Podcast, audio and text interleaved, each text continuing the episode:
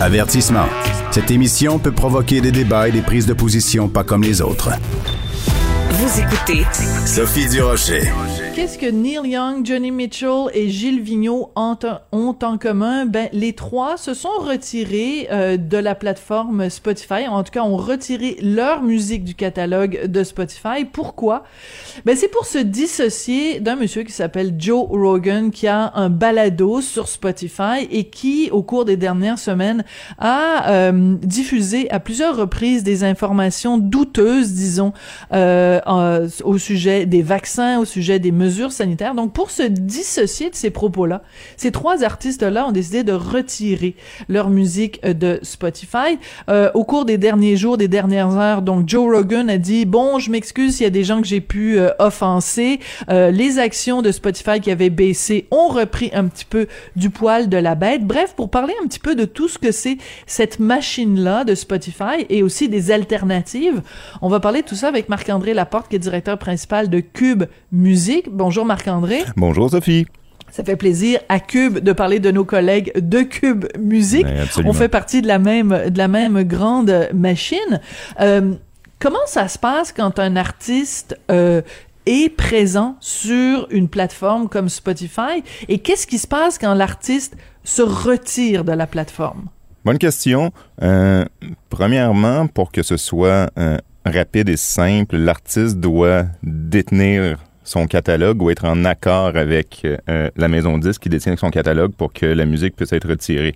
Donc, on parle euh, de Neil Young, on parle de Johnny Mitchell, mais il y a quand même d'autres artistes qui ont essayé dans la dernière semaine de retirer leur catalogue. Ah, oui. On pense ici à David Crosby, qui euh, lui était dans un super groupe là, dans le temps, Crosby, Crosby, Stills, Nash. Nash. Bon, Oui. qui lui a dû vendre son catalogue en début de pandémie Non. parce que euh, pas de tournée, moins de revenus, ainsi de suite.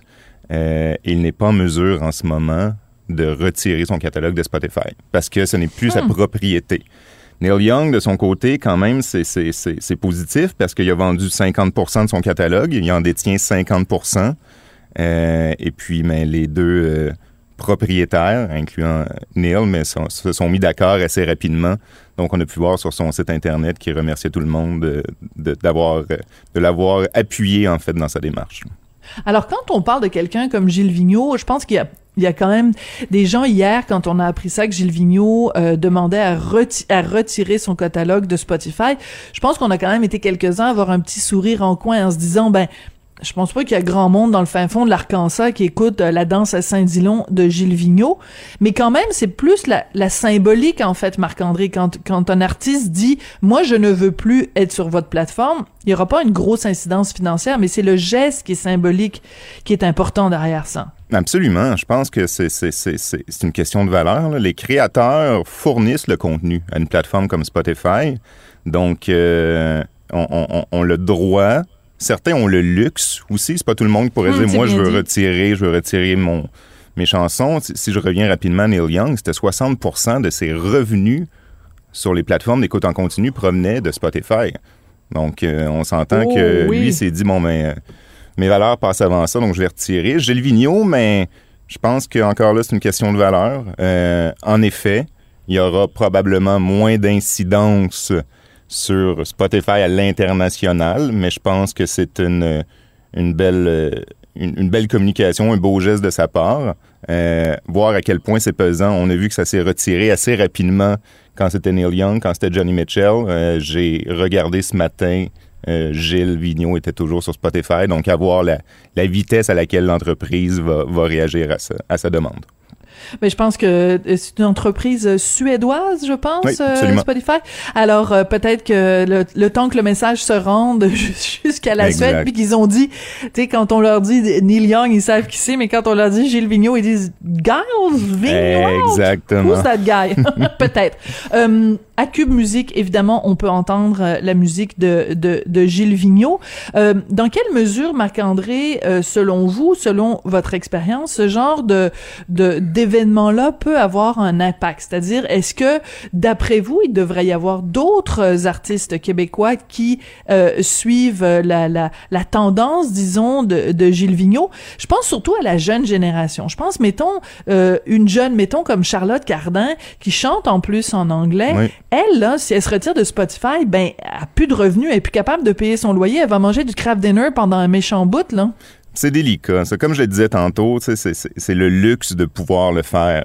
Oui. C'est très, très, très délicat. Donc, euh, pour les artistes québécois, même, même qui chantent en, anglais, euh, c'est vraiment une hiérarchie, je pourrais dire, des valeurs à ce moment-là. Est-ce que, euh, comme je disais tantôt, ces gens-là fournissent le contenu à la plateforme. Donc, ces plateformes-là, sans contenu, mais elles sont moins pesantes. C'est les coquilles vides, oui. Eh, eh, exact, exact. puis on l'a vu euh, par le passé avec Taylor Swift qui, s'était retirée de Spotify pendant un bout de temps pour des raisons de, de, de, redevance. Elle trouvait qu'elle n'était pas, n'était pas payée assez. Finalement, il y a eu une entente euh, qui a été faite. Elle est revenue.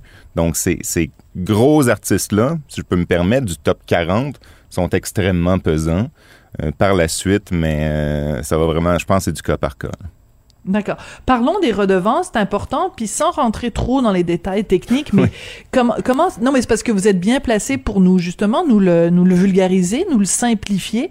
Euh, quand un artiste, mettons, mettons, prenons Charlotte Cardin, euh, si sa musique joue, si moi je, je suis abonné à euh, Cube Musique, puis que je, je, je demande à Cube Musique de me faire jouer une tune de Charlotte Cardin, comment comment elle est payée puis combien elle est payée versus mettons sur Spotify? En gros là.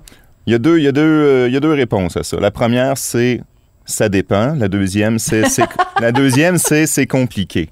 Euh, mais, J'aime beaucoup ça. mais tu sais, pour, pour bien comprendre comment fonctionnent les, les, les, retours aux, ayants droit, il faut comprendre que c'est pas un modèle d'affaires le, le, streaming de musique qui est basé sur sur l'utilisateur.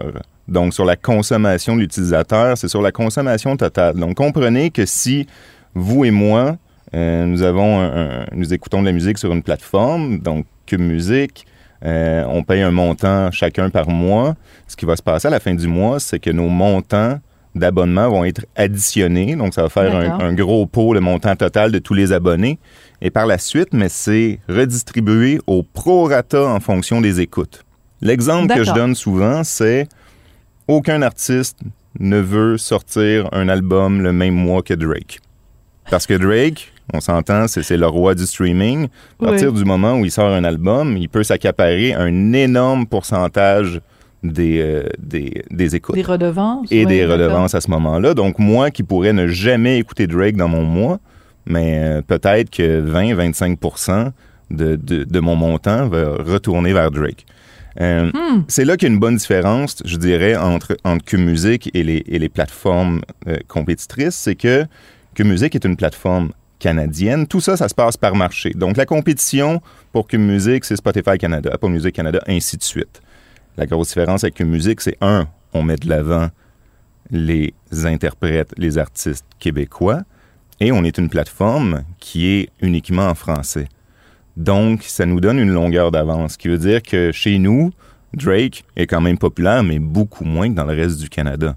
Mm-hmm. Donc, à la fin, quand il y a cette redistribution-là, mais euh, les, les, les, interprètes d'ici gagnent. C'est pour ça qu'on l'a, on l'a, on l'a mis de l'avant quand on a fait le, nos constats de notre première année d'activité. Mais c'était 75% des écoutes sur que musique provenaient d'interprètes québécois, ce qui veut dire que rapidement, que en termes de redevance, 75% retournent aux ayants droit québécois, contrairement à, puis il y a une étude qui est sortie euh, en, en, juillet dernier de l'Institut de la statistique du Québec, qui a démontré que dans les cinq dernières années, sur les plateformes de streaming canadiennes, les interprètes québécois comptaient pour 2 des écoutes. Donc, bon, alors donc vive Cube, Musique et si on veut écouter du Gilles Vigneault, ça n'est plus sur Spotify. Ben, en tout cas, euh, au cours des prochaines heures, peut-être ça va être enlevé là. Mais euh, donc euh, on, on, on, va se tourner vers notre notre propre Cube Musique. Merci beaucoup Marc André de nous avoir schématiser et simplifier tout ça. Vous êtes un excellent vulgarisateur. Merci beaucoup. Ça fait plaisir, Sophie.